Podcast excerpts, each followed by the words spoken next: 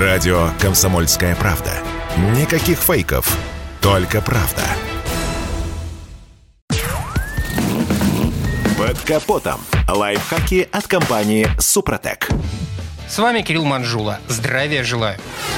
Вряд ли кто-то будет оспаривать то, что летом дорога куда менее опасна, чем зимой. Однако при этом ошибочно считать, что летом во время движения нас не поджидают неприятности. Например, тот же ливень при неумелых действиях водителя способен вывести и его самого, и автомобиль из равновесия. Прежде всего необходимо вспомнить одно из главных правил – дистанция и еще раз дистанция.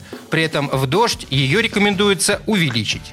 При ливне день обычно становится похож на вечер, а посему не стоит продолжать свою поездку без дополнительной иллюминации.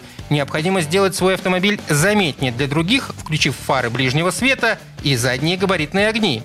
Снижение скорости при ливне также обязательно. Когда льет, как из ведра, уровень воды на дороге чрезмерно высок.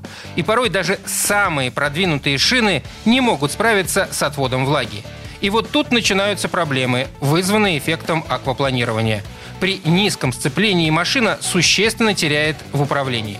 Да и тормозной путь увеличивается в разы. В качестве рекомендации профессионалы советуют в ливень применять торможение двигателем. Большие лужи и вовсе стоит проезжать медленно. В толще воды могут скрываться крупные выбоины или, еще хуже, открытые колодцы. Остановка во время сильного дождя – целая наука.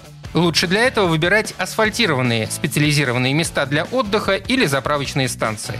Грунтовые обочины довольно часто подмываются водой и имеют свойство обваливаться.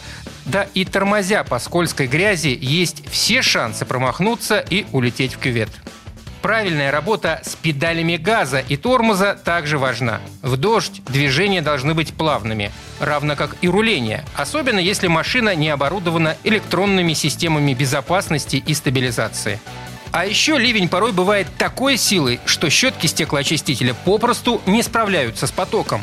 Водитель начинает концентрироваться на том, чтобы разглядеть хоть что-нибудь, но при этом совершенно теряет бдительность, не видя, что происходит по сторонам.